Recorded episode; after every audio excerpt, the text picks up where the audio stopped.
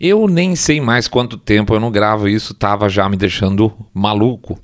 Mas é porque a gente tem a percepção de que existe um comprometimento nosso com relação a vocês. A gente recebe mensagens fantásticas, incríveis. É tanto a, apoio com relação a esse período complicado que a gente está passando, com relação à saúde do meu pai, que eu sinto, infelizmente, dizer que caminha para um fechamento ou mensagens para minha para a mãe do Mr. Way, né, que a gente sempre fica muito emocionado com esse retorno de vocês, inclusive tô é, emocionado agora. A gente, eu sou meio manteiga derretida, sabe? Apesar dessa dessa nossa ausência, em primeiro lugar, gostaria de lembrar que a gente não esquece dos amigos e agradece muito o apoio, esse apoio e por outro lado, também tem a sensação de estar em falta com vocês nesse período, principalmente período tão complicado que a gente está vivendo. Eu não imaginei, não imaginei mesmo que só por uma diferença de dois anos, eu nasci em 66, né? Se for pegar em 64, 66, é, não imaginei que uma pessoa poderia passar por dois períodos tão similares e, num certo sentido, tristes entre si é, é, os dois, na verdade, porque são duas situações onde existia um, ou existiu e agora existe novamente um, um ataque à liberdade a que a gente conhece e a gente respeita, né? 64 também estava nesse pé. E é triste sim. Temos aí acontecimentos políticos que em uma vida só, teoricamente, é, não deveriam acontecer. Eu bati na trave, 64, 66, Mr. Way 65 bateu mais na trave ainda. E mas é uma tristeza que a gente tenha que passar por isso agora de novo. Não, o nosso país não merece, nossa população não merece. E é incrível, né, gente, é, que tenha com tudo que tem de informação, com toda a possibilidade de acesso à informação, que uma parcela da população continue achando isso tudo que está acontecendo normal. Achando isso, inclusive, positivo, tá? Não é incrível? Achando isso positivo. E a gente aqui na beira de uma situação extremamente crítica, tá? Eu não tenho outra forma de, de descrever que não seja extremamente crítica. É o, é o mínimo que dá para ser chamado. Vamos fazer uma coisa meio freestyle hoje, tá? Não, não vou estruturar demais o programa, vou ver o que, que sai da, da, da cabeça aqui da boca e a gente, do, de, do resumo do que a gente tem conversado, muito, principalmente eu, Mr. Way, Rogerão também, é, para quem tem acompanhado a gente aí no perfil do Twitter, a gente está mais ativo por lá e, e acaba colocando mais por lá as nossas ideias, né? Onde a gente consegue alguma não vou chamar de profundidade pela, pelo tamanho dos textos que saem no Twitter, mas um pouco mais de é, conteúdo, um pouco mais de acesso a vocês a gente tem por lá. Nas outras redes, Instagram, por exemplo, praticamente a gente não está colocando nada. E, e no Facebook a gente está basicamente também colocando episódios, né? No Twitter, então acabou virando a nossa segunda casa, né? E, YouTube, que geralmente é, repete mais ou menos o que a gente tem no podcast em áudio. Nesse aqui, se tudo der certo, a gente quer ilustrar um pouco a parte de vídeos para o YouTube, tá? Vamos bater um papo. Daqui a pouco a gente volta.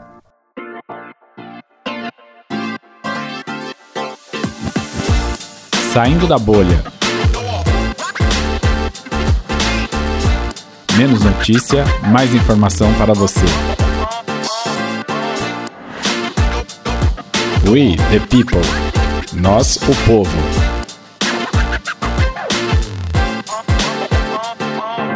Bem-vindos ao Saindo da Bolha, esse é o nosso episódio 200. Olha aí que coisa, a gente tinha bolado um monte de ideia para o episódio 200. A gente primeiro tinha pensado em fazer uma radionovela, depois a gente pensou em fazer um grande prêmio, que esse aqui ainda não descartamos não, tá? Não descartamos não. É... Mais para frente eu acho que dá para fazer, botar o pé mais para frente é uma brincadeira que a gente está querendo fazer com relação à imprensa, aí junto com vocês, tá? Então, mas gente queria de qualquer forma fazer um episódio 200 do Balacobaco e tal, mas quis o mundo, o destino, Deus, sei lá, que, é, que não fosse assim, né? E aí estamos aí com um episódio totalmente diferente, mas é, é, como é que eu posso dizer, freestyle mesmo. É, saindo da cabeça da gente o que a gente tem falado muito ultimamente entre nós, tá? Que é um tema que a gente definitivamente não gostaria de estar tá falando e não gostaria de estar tá falando, vocês sabem, em primeiro lugar, porque a gente gosta mais de falar do que acontece lá fora. Por quê? Porque o que acontece lá fora acontece mais cedo ou mais tarde aqui, né? Tá provado. Bom, esse é o primeiro ponto que eu gostaria de dizer e eu fico muito feliz, mas eu fico muito feliz mesmo da gente ter esse lema aí do, do que acontece lá fora, porque a gente tem esse praticamente desde o nosso primeiro episódio, tá? E de alguma forma toda essa, essa esse, esse monte de confusão que está acontecendo agora, ele é, um, é uma representação crítica disso que a gente tem falado há tanto tempo, tá? Então a gente sempre gosta de lembrar vocês a importância, de novo, olhe as coisas como elas se amarram bonitinho com o que está acontecendo lá fora, né? Ah, eu fico orgulhoso, claro, fico orgulhoso disso. É como se a gente tivesse conseguido junto com vocês treler as situações para não cair é, é, de bobo no que está acontecendo e ter uma expectativa real em relação ao nosso futuro, né? Basta ver o que aconteceu nas últimas eleições americanas, tá? A gente está passando por uma situação bastante semelhante, tanto em termos de é, andamento, a, a prévia, todo o processo de preparação de eleição, o processo eleitoral as reações ao processo eleitoral é basicamente a mesma coisa, né, gente? Isso aí tá, tá batendo com uma, sei lá, com uma garrafa na nossa cara. É, a gente tá vendo isso explodir de alguma forma. E apesar de a gente nunca não estar feliz com a situação do país, a gente fica feliz orgulhoso de que de alguma forma a gente tem trabalhado junto aí, sinalizando para quem quiser, né? Desde praticamente o momento que a gente começou a fazer isso aqui. É interessante porque às vezes a gente recebe algumas mensagens falando assim, puxa, tal, eu tinha uma visão política, etc, tal, comecei a acompanhar e comecei a ver também esse negócio e comecei a conversar com meus amigos, meus amigos também já tinham essa percepção, ou seja, na verdade a gente não está é, ensinando nada, a gente está só de repente levantando umas bolas de coisas que vocês já tinham na cabeça, né, e vocês fazem as sinapses de vocês chegam às conclusões sozinhas, isso tem que ser o nosso negócio aqui, senão não está funcionando. Porque o que é importante é que, é que esse, esse, essa tratativa, ou seja, de trazer o que está lá fora para aqui dentro, não seja transformado, não tem uma intenção de ser bola de cristal, tá? Em nenhum momento aqui a gente simplesmente é, fecha, olha, isso vai acontecer da mesma coisa da, do, que, do que aconteceu lá fora. Isso, são, existem adaptações culturais, existe um monte de coisa, mas a gente consegue perceber, né? A gente não é bobo, né? Todo mundo percebe quando a coisa está chegando. Da nossa forma, da nossa parte, desculpe, isso começou um pouco é, como uma questão de observação, tá? E, e deixou de ser um hobby né, rapidamente, porque é, sempre foi uma tentativa que a gente teve de, de nos situar, tá? De nos situar no mundo e de certo sentido porque a gente tem negócio, tá? Se a gente consegue ver lá fora as coisas acontecendo e ver a tradução do que está acontecendo aqui dentro, a gente consegue também projetar em termos de é, negócio para a gente, dar as, as travas que eventualmente precisava. Você vai pensar num determinado momento de investimento, você fala, hum, será que esse é o, é o momento certo, né? Porque no fundo, é, como é que eu posso dizer? No fundo, o, o, o futuro né? O futuro nosso, seja como empresário, o futuro como o, o colaborador, o futuro. É, é, todo mundo igual. O futuro das pessoas é exatamente igual, tá?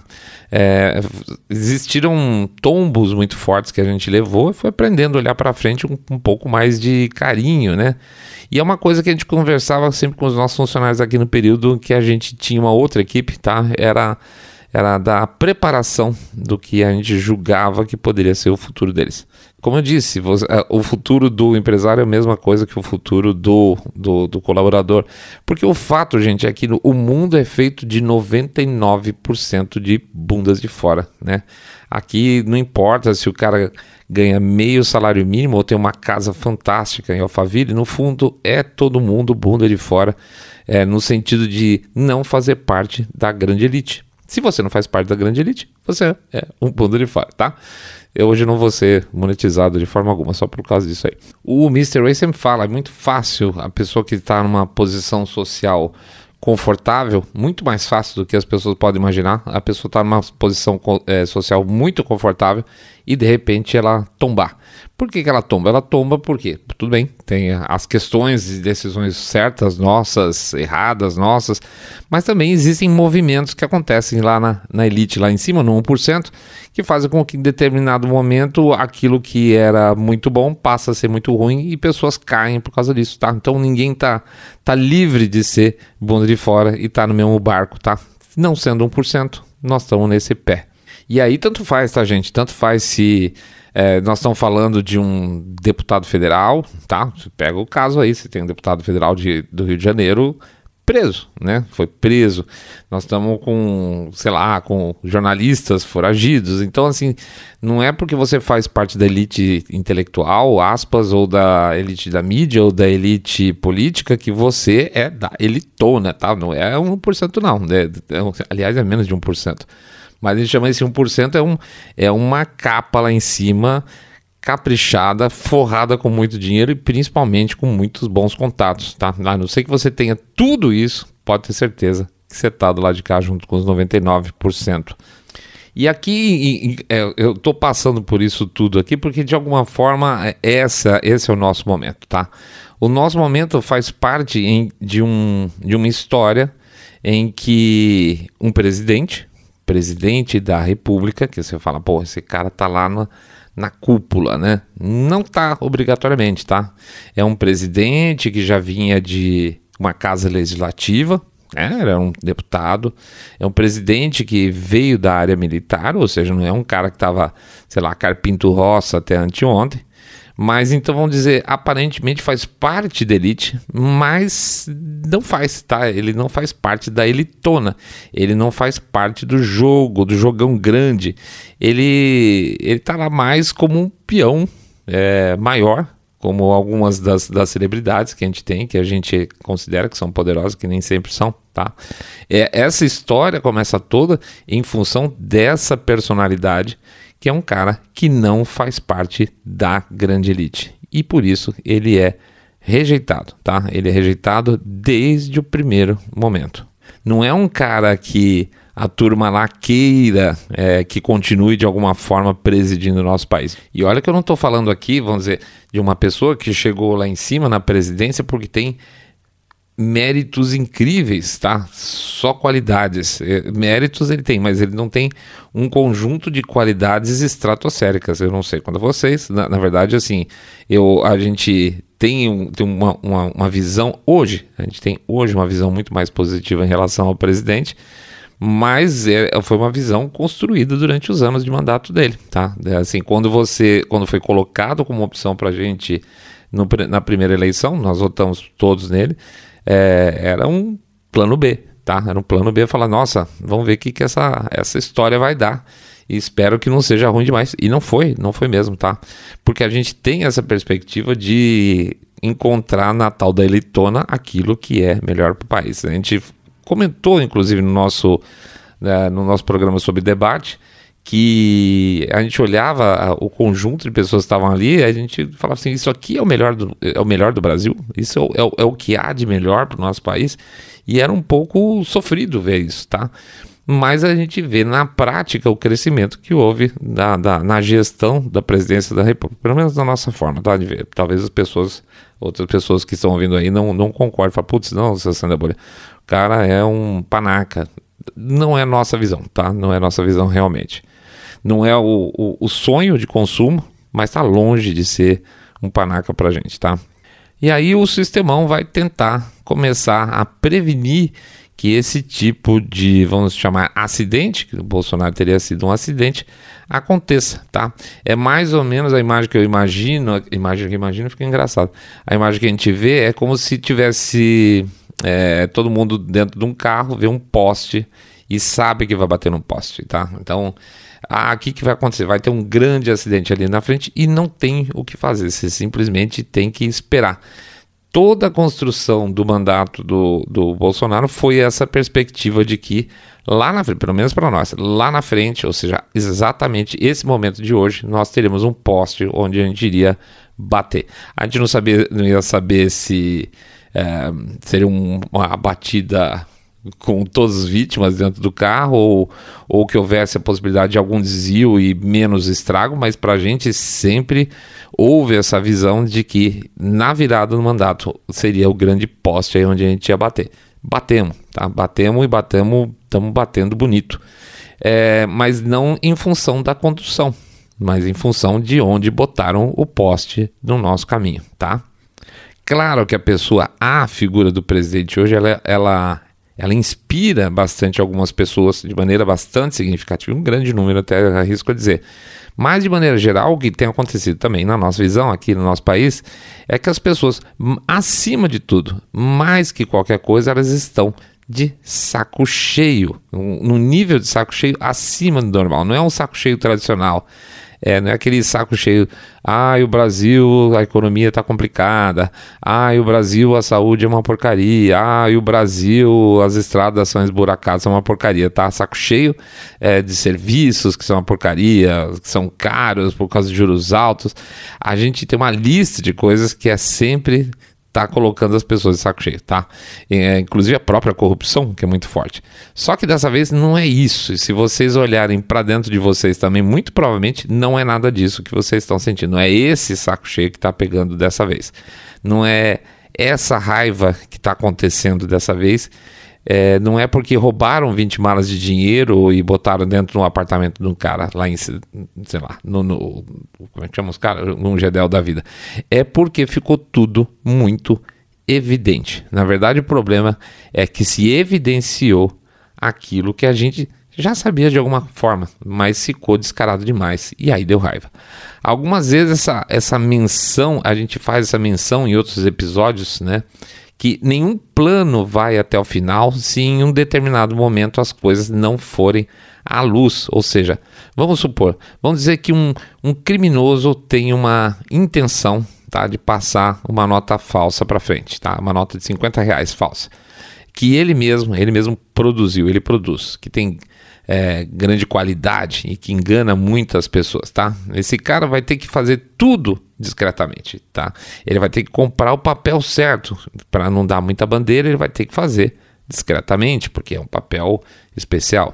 Ele vai ter que comprar a tinta discretamente para também não dar uma bandeira, porque é uma tinta especial, criar os matri as matrizes, né, para impressão daquelas notas falsas, que ele também não pode dar bandeira de jeito nenhum, que ele vai ter que imprimir todo esse material é, para ficar com uma cara mais perfeita possível. Então tudo tem que ser discreto enquanto está sendo preparado. Esse processo vem vindo há muito tempo, na nossa visão aí política das coisas, tá? Então nós, já se comprou papel, já se comprou tinta, já se fez as matrizes, e aí você tem que imprimir todo esse material também de maneira discreta, porque as pessoas não podem saber que você tem, por exemplo, sei lá, 11 é, prensas de dinheiro falso na sua casa, né? Porque você vai ter um problemão, você vai ter, vai ter a polícia batendo na sua casa rapidinho, né? Então, tudo isso é feito na surdina. Então, os planos, eles acontecem até que eles vão para a superfície, todos feitos na surdina, tá? Nada, não, adianta nada é, você fazer todo esse plano na surdina se em um determinado momento o cara, esse falsificador, não for para a rua tirar o dinheiro do bolso e tentar passar para alguém, tá? O que está acontecendo é que agora os caras tiraram dinheiro do bolso e a gente bateu o olho e falou assim: essa nota é falsa, tá? Entendeu? Esse é o ponto. Em algum momento o criminoso vai ter que ir para a luz do dia fazer o que ele quer, fazer que, o que era o objetivo dele. E quando as coisas vão para a luz, as reações podem ser diversas, né? No caso do cara da nota falsa, ele pode encontrar uma pessoa ou um grupo de pessoas mais inocentes que vai pegar a nota e vai aceitar como se fosse real. Ela pode pegar também uma pessoa que tem um pouco mais de experiência, que fique cismada e não aceite. Ou ele pode pegar uma pessoa é, que pega essa nota na mão, deixa ali em cima do balcão, fala um momentinho só e vai lá e chama a polícia. Tá? Chama a polícia e ele, a polícia pega o, o, o falsário. Todo esse processo aí de você é, derrubar o falsário, mandar o falsário para a cadeia, exige o quê? Exige coragem, porque você não sabe o que, que o falsificador é, você não sabe o nível de bandidagem dele. Então, quando o, o, o receptador tem a coragem de segurar, reter a nota e prender o falsário, tem uma dose de coragem muito grande envolvida. esse é o momento que a gente está atravessando também agora, tá? Eu vejo muita gente cética, eu vejo muita gente desanimada, o que é natural. Eu vejo muita gente com raiva e também eu tô nessa exatamente nesse momento, mas eu vejo dessa vez muito mais gente disposta a não permitir que essa nota falsa circule livremente, tá sabendo? Que de alguma forma, é, quando se aceita a nota de 50, o, a única coisa que se pode fazer para não ferrar totalmente o próximo, o que está lá na frente, é não passar ela novamente. Então eu tenho que parar esse circuito antes que eu ferre a próxima vítima, ou seja, que a gente ferre a próxima geração. Essa nota tem que parar de circular agora. Vamos supor que eu não queira aceitar o prejuízo, tá certo? Eu vou, vai me restar então a ideia de que os outros se lasquem. Ah, tá tudo normal, paciência. Inclusive esse tipo de pensamento eu não vou negar que nos últimos dias a, a gente até tem conversado aqui do tipo, ah, fecha essa porcaria aqui é, desse podcast, porque, porra, não é possível, depois desse tempo todo, tá acontecendo essa coisa medonha, passou na nossa cabeça, assim, deu um desânimo muito grande, tá? E aí você fala, vou cuidar da minha vida. Só que quando você tem o impulso de falar assim, vou cuidar das, da minha vida, e você olha para fora, olha na janela, olha na internet, e você vê as pessoas continuando brigando do mesmo jeito, é um baque muito grande. Você fala, poxa vida, que diabo de covardia é essa? Não pelo medo do que possa acontecer, mas pelo cansaço. Que esse é o momento de ter cansaço? Não, esse não poderia ser o momento de ter, ser cansaço, não, tá? E é engraçado que isso é especialmente mais atrativo, essa ideia de você largar tudo, você ir embora, de você não tentar convencer seu colega, de não apresentar ah, o texto da live ou de largar o podcast, fazer qualquer coisa dessa. Quando você vê que 50%, gente, 50% da nossa população praticamente, e eu acho que é menos que isso, né? Votou num cara que é um ex-condenado que participou dos maiores escândalos de corrupção da história brasileira, né? É, é, é especialmente desanimador. Não é como se a gente tivesse brigando aí com uma pequena minoria, 20%, 30% de idiotas, né? Nós estamos brigando praticamente com metade da população tentando. E aqui eu quero usar o, eu quero fazer uma adaptação à expressão brigando aqui, que não significa brigando no tapa, mas brigando intelectualmente com metade da população de idiotas, né? Metade de uma população de completos imbecis é, que não conseguem entender, que preferiram fazer uma escolha totalmente é, anômala, tá? O Paulo Figueiredo ele fez um comentário que eu concordo plenamente quando ele disse que o voto não Bolsonaro, é, esse voto de ódio contra o Bolsonaro, é na verdade um voto muitas vezes estético, tá? Não estou dizendo que é sempre, mas muitas vezes ele é estético. Tem, tem muita gente que não vota no Bolsonaro porque não gosta do jeito dele, basicamente, tá? É, o cara, então, vamos dizer assim, ele não acompanha a, a, economia do país, mas tem gente que acompanha a economia do país. Então, se, se, você fala assim, o sujeito que é absolutamente ignorante em relação à economia, à gestão de, da coisa pública, paciência, tá? Às vezes ele, ele não tem o ponto é, de suporte para fazer uma escolha pró-Bolsonaro, porque esteticamente o Bolsonaro não é bom tá? Mas tem gente, puxa vida, a gente tem, tem conhecidos, inclusive na área do mercado financeiro, que a gente tem contato diretamente, que votaram no Lula. Então o cara sabe que a economia estava sendo ajustada e ainda assim ele vota no Lula. Então é, é uma decisão 100% estética, tá? O cara simplesmente ele tá jogando a racionalidade dele no lixo, né? A economia do país está melhorando, está sendo melhor para os negócios dele, está vendo o que está acontecendo, é o dia a dia dele, mesmo assim, ele não gosta do Bolsonaro. Falando aqui então de 50% que não vota no Bolsonaro, é muito estranho esse, é, é, esse bloco especificamente, talvez não os 50%, que aí eu chamaria de imbecis, porque são pessoas que são incapazes de fazer uma decisão racional, por exemplo, para o bem dos filhos deles. Né? Eu acredito que são pessoas até eventualmente de bom coração, eles querem o melhor para os filhos dele, da esposa, etc e tal, mas não é capaz de assumir que ele está tendo um voto estético em detrimento do bem do filho dele. Esse é o mundo que a gente está hoje, tá? Isso é muito triste. Então dá um desânimo sim. E nesse componente de raiva também tem, tem uma coisa que é uma, é, a gente conversou muito sobre isso, que de alguma forma perigosa, mas a gente queria conversar com vocês. A gente, a gente vê muita questão da crítica à, à presidência de maneira geral, a história do Frouxonaro, etc. E tal. Ah, devia ter feito isso em 7 de setembro, devia ter feito isso antes, já poderia ter feito alguma coisa. Talvez, tá? Talvez possa. Mas é uma coisa que a gente reforçou tanto, inclusive na, nos episódios lá quando a gente fala de Rússia, é, Rússia e Ucrânia, a gente tem que ter uma certa humildade no, quando a gente. Óbvio, todo mundo tem direito a dar palpite, né? Nós estamos dando palpite aqui, quase. Vamos ficar uma hora palpitando. É, mas a gente tem que ter uma certa humildade de que a gente absolutamente não conhece nada daquilo que está a 30 mil pés acima da gente. Como é que é, como é que são os bastidores disso? Que contatos efetivamente são feitos no dia a dia que a gente acha, às vezes, por exemplo, ah, sei lá, o Bolsonaro não fala com o João da Silva. Às vezes ele não fala, mas os assessores falam entre si, as ameaças correm soltas, as, os, os golpes e contragolpes que a gente não tem a menor noção do que acontece, gente. A gente não tem absolutamente nada. A gente não sabe os objetivos das pessoas, de todos os personagens que estão tentando dar papel no outro lá em cima. Então é complicado quando se, se afirma categoricamente que ah, o Bolsonaro poderia ter feito isso ou o Bolsonaro poderia ter feito aquilo, porque a gente não conhece o contexto na, na plenitude. Talvez ele pudesse ter feito mais, ele poderia ter sido mais duro em outras situações, talvez. Eu não sei, tá? Talvez outras pessoas saibam, eu não sei. Eu prefiro analisar o que? O momento em que a gente se encontra sempre. Se a gente voltar na história, a gente vai ter um, uma complicação para chegar a algum tipo de conclusão, né?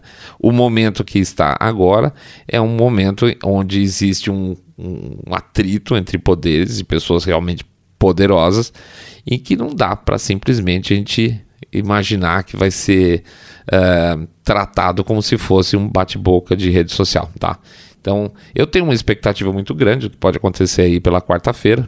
Tenho sim, honestamente. Tem um monte de gente falando, não, vai dar nada, vai entregar na mão do, do, do, Alexandre Moraes e ele vai engavetar vai ficar por isso mesmo. Acho que, é, é, acho que é simplificar demais achar que todo mundo é bobinho, tá? Pode até ser que no final das contas seja isso mesmo, que termine tudo por aí mesmo e ficando todo mundo com cara de, taxa. Não me parece o caso, não me parece mesmo, tá? Derivei total. Ou seja, na verdade, o que, o que eu quero dizer é o seguinte: não espere que quem está sentado em qualquer cadeira dessa de poder seja o mais inteligente, o mais enxadrista ou super-homem, o mais valente, porque nenhum deles é, tá? A gente reforça, inclusive, o que a gente falou lá, quando a gente viu o, debate de, na televisão, a gente olhou aquele panorama todo, esse, essa elite política do país. Um desses caras, teoricamente, seria presidente. E eu não me impressiono, tá? Eu, honestamente, eu não me impressiono, não. Então, tudo bem, vão deixar as, os, os, vícios humanos agirem entre, entre eles lá nos seus golpes e contragolpes e analisar quem que vai se dar melhor.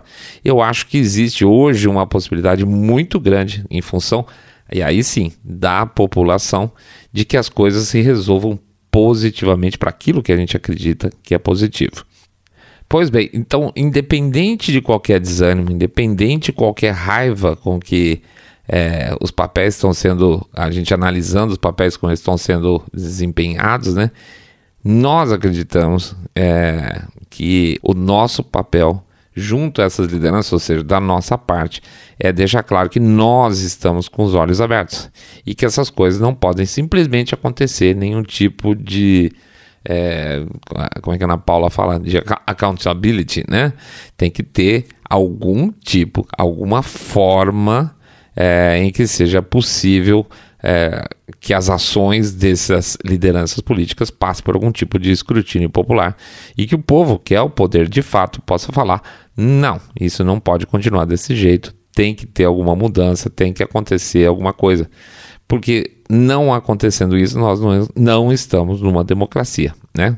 É, tem uma falha na legislação, por exemplo, tem uma falha na Constituição, tudo bem, então isso pode acontecer pode acontecer, mas a base que tem que existir é que essa turma que está lá em cima, ela é funcionária, é funcionários, são funcionários de todos nós, tá? Inclusive dos bandidos, tá? Eles são funcionários, inclusive da população carcerária do, do, do, do bandido mais perigoso até o cara mais honesto do Brasil. Todos esses caras são funcionários nossos. Hoje, obviamente, a, percepção, a percepção que se tem é que uma grande parte da população é, nota, tem esse sentimento, é que não é assim, tá? Que nós somos simplesmente uma massa de cordeiras andando para lá, para a esquerda e para a direita, é, só que não querendo aceitar mais tudo que é estabelecido, sem nenhum tipo de rejeição, de possibilidade de crítica, de análise, de questionamento. Então, esse é o momento que a gente está. Isso significa que a gente não está vivendo, obviamente, no momento mais democrático possível, né? A gente já fez duas pesquisas lá no Twitter e mostra que vocês realmente não, não acreditam que nós estamos vivendo num período realmente democrático, mas que, de alguma forma, nós estamos, pelo menos, pelo menos, percebendo isso, tá? Acabou o, o namoro, acabou essa coisa de achar que a gente tinha que fazer alguma coisa a, a, cada quatro anos. E isso gerou um. Infelizmente, a, quantidade de tempo em que a gente demorou para reagir gerou vários vícios em todos os poderes, tá? No poder legislativo, executivo, judiciário. E eu temo dizer que principalmente no legislativo, que o que tem de porcaria lá dentro é muito grande. Sem contar o fato que a gente tem uma legislação que é, as pessoas que são votadas não são obrigatoriamente as que estão lá dentro, né? Que, ah, se não me engano, eu não vou lembrar o nome, vocês vão ter, deve ter visto isso recentemente, eu acho que 35 ou 37 dos parlamentares que fazem parte que vão fazer parte do Congresso são efetivamente eleitos. O resto é tudo puxado por votos dos principais. Então isso é uma coisa horrorosa, né? A gente não está votando efetivamente ninguém. Eles não são nossos representantes, infelizmente, tá? E para onde que a gente vai se a gente não vê, é, se a gente não se encontra, não se, se vê numa democracia? Eu digo para vocês que não existe nada muito bom no horizonte a curto prazo, a não ser que esse sentimento que as pessoas têm hoje é, de serem enganadas, ela, ela, se faça muito claro. Não estou falando dos 50% dos imbecis, tá? Estou falando é, do nosso lado aqui, do nosso perfil médio de ouvinte, que praticamente são os 50% restantes. Acho que a coisa está errada é, e tem que se mudar rápido, sim. Alguma coisa é, tem que ser feita em termos de mudança rapidamente. Não sei como é que vai acontecer, né? Eu gostaria muito que as pessoas que estão lá em cima é, pensassem como a gente, mas a gente sabe que obviamente não é. é. Mas a gente vai ter que ter uma resposta. E eu espero honestamente, do fundo do coração, que quem está lá em cima tenha a, a sabedoria para a gente não entrar num período muito feio. A gente vai entrar num período muito preocupante, isso é inegável, tá? É um período que eu não gostaria de estar vivendo. Eu gostaria de estar vivendo no período onde as pessoas pudessem ainda discutir abertamente o que elas pensam, que elas pudessem teorizar sobre as coisas mais simples ou complexas sem que tivesse aí medo do poder, né? Ou não poder falar, não poder pensar. Isso é pior ainda, mas infelizmente não é o nosso momento atual. E eu acho que dependendo do que vier acontecer nos próximos, é, até nos próximos, é, que eu posso dizer, 30 dias, a gente vai estar numa, enrascada sem fim. E eu espero que a turma que está analisando isso tenha uma boa solução. Espero poder apoiar fortemente essa solução que vai ser dada é, é, num prazo relativamente curto, tá? De resto, o que eu acho mais importante, eu acho muito bonito nesse momento que está acontecendo agora, é que a população, de maneira geral, percebeu que ela não tem pai. É a hora dos filhos. Agora nós somos os filhos, nós, nós o povo somos os filhos, nós amadurecemos, né? E assim nós já estamos nos obrigando a amadurecer mais rápido. É praticamente pai sem filho é sempre assim, né? Você tem que amadurecer rapidinho e, e, e, deixar claro as suas vontades de alguma forma ou de outra, seja na rua, seja nas redes sociais, dentro que for possível e que não seja perigoso, porque além de tudo tem isso, né? Mas assim, esse crescimento, esse amadurecimento nosso, agora sim eu começo a enxergar como um amadurecimento político. Até então, não, tá? Até então, acho que se discutia muito a política, mas não obrigatoriamente de maneira madura. Nós estamos caminhando de maneira mais rápida para o nosso amadurecimento, porque nós ficamos sem pai que na verdade são o quê? São as nossas leis, né? Claro que isso não pode continuar do jeito que está. É fundamental que de alguma forma a gente tenha segurança para os próximos passos, que a gente tenha inclusive segurança de, independente do que venha ocorrer aqui, a, a, a comunidade internacional também não encha muito o nosso saco, para a gente tenha a nossa, a nossa necessidade de resolver nossos problemas internamente. Alguns, algumas decisões aparentemente estão sendo feitas para que isso seja, é, vamos dizer assim, blindado um pouco, pelo menos, mas que a gente tenha pela frente um período, por mais é, crítico, por mais trepidante, eu acho que é a palavra, que pelo menos dentro dessa, desse período de turbulência, a gente sabe que do outro lado da nuvem a gente vai ter céu azul de novo. Eu acho que é possível, eu acho que a gente está nesse caminho, tá? Pediram para a gente para falar com relação às lives que aconteceram lá do, do pessoal lá de Buenos Aires. Basicamente é bastante impactante para a gente, tá?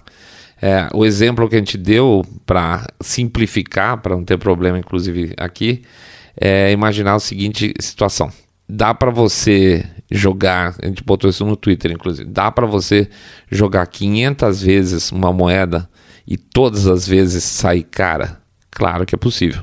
Simplesmente não há, é indiscutível que é possível uma pessoa jogar 500 vezes uma moeda e ela dá cara todas as vezes. É provável? Não é absolutamente improvável, tá? Estatisticamente, a chance de você conseguir jogar 500 vezes uma moeda e ela dar cara todas as vezes é mínima, tá? É só fazer lá as continhas rapidamente, é 1 vezes 2 vezes 2 vezes 2 vezes 2 vezes 2, você vai ver o, o tamanho do, do, do, denominador que você vai ter gigantesco e você vai ver que isso é, é mais difícil que você ganhar na Mega Sena.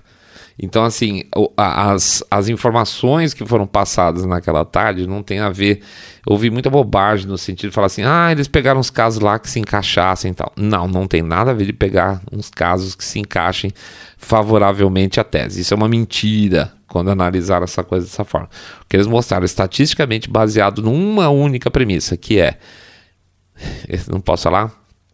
Que um determinado equipamento ele se comporte sempre da mesma forma em todas as situações, em todas as regiões, favorecendo só alguma coisa, tá? Não dá, não dá. É, é, é mais ou menos como você querer jogar a, a, a, a moeda e ter coroa, coroa, coroa, coroa, o cara, cara, cara, 500 vezes, tá? Não dá estatisticamente para acontecer. Só isso para mim, só isso para nós aqui dá para ver que isso é o suficiente para mostrar que existe um vício gigantesco, tá? Então, a o resumo daquilo que foi passado praticamente em duas, vamos dizer, lives é mais ou menos isso. É, estatisticamente, o tipo de anomalia que aconteceu é impossível de acontecer é, com alguma chance real, tá? Então, tá provado, pra, existe uma anomalia. Como diz o pessoal lá, ah, quem foi o culpado, se sabiam, se não sabiam, etc e tal, né? Isso aí não dá para dizer. Mas como existe um outro relatório chegando agora na quarta-feira, eu acho que vai ficar muito mais claro o que, o, o que, que nós passamos recentemente. Inclusive com palpite nosso, palpitão, chutão, tá? Chutão na canela. Que isso já era sabido desde o primeiro turno. Tá? Isso, tudo, toda essa reação de segundo turno, na verdade, é simplesmente é para consolidar uma história que para nós já era sabida desde o primeiro turno, tá? Nós estamos sabendo no segundo turno, mas as partes já sabiam lá atrás, tá? Só estão fechando agora porque deixar o processo completo correr. Palpite, puro palpite nosso, tá bom? Bom, é isso aí, pessoal. É, freestyle total. É, vamos voltar. Estou fazendo uma força enorme aqui para a gente voltar com mais frequência. Eu acho que eu vou passar por mais um período de, vamos chamar aspas, internação minha, assistindo muito Globo News. Muito provavelmente nos próximos dias, vou, infelizmente, vou ter aí umas notícias meio complicadas. Mas a gente vai, tão logo a gente possa voltar à nossa normalidade aqui. E eu queria conversar muito com vocês também sobre as midterms lá nos Estados Unidos, né? Duas eleições importantíssimas, literalmente, para o mundo inteiro. Beleza? Então vamos lá, vou fazer o nosso jabacito aqui pedir para vocês entrar no nosso site www.saindabolha.com.br e clicar no botão follow ou seguir a gente no Spotify, Podcast de Google Podcast, Apple Podcast. Pedir também para vocês darem share no episódio e fazer o famoso boca a boca sarado, contando que vocês estão acompanhando o podcast Cabeça Direita Limpinho Supimpa, que detesta, abomina o politicamente correto. Lembrar que nós temos o nosso livro lá, o Treler, que fala das maracutais. Nossa, meu Deus, quanta maracutaia a imprensa tem feito ultimamente, gente. Nós estamos com um nojo profundo do jornalismo. E, bom, e aí a gente indica o nosso livro lá, o Trailer, tá? www.trailer.com.br. Pede também, aí sim, fazer o nosso jabacito financeiro. Pedir para vocês considerarem uma doação para o nosso Pix, tá? 1, 2, 5, 10, 10 milhões de reais, pingado no E-Seco, ou um real por episódio, que também ajuda pra caramba. E lembrando, finalmente, depois de tanto tempo sem fazer jabá, deixa eu fazer jabá completo, né? Lembrar que a gente tem o nosso Apoia-se, onde vocês podem ir lá se inscrever e aí é, são feitos doações automáticas todos os meses para quem falasse, puxa, eu não consigo lembrar. Então, aí vale mais a pena pensar no Apoia-se, tá? É, o endereço lá da gente é apoia.se barra saindo da bolha. apoia.se saindo da bolha, tá bom? Saudade de todos vocês. Vamos ver se a gente se encontra logo novamente, beleza? Grande abraço para todos, boa semana para todo mundo. Fiquem todos na paz e fiquem todos muito, muito mais super, super bem.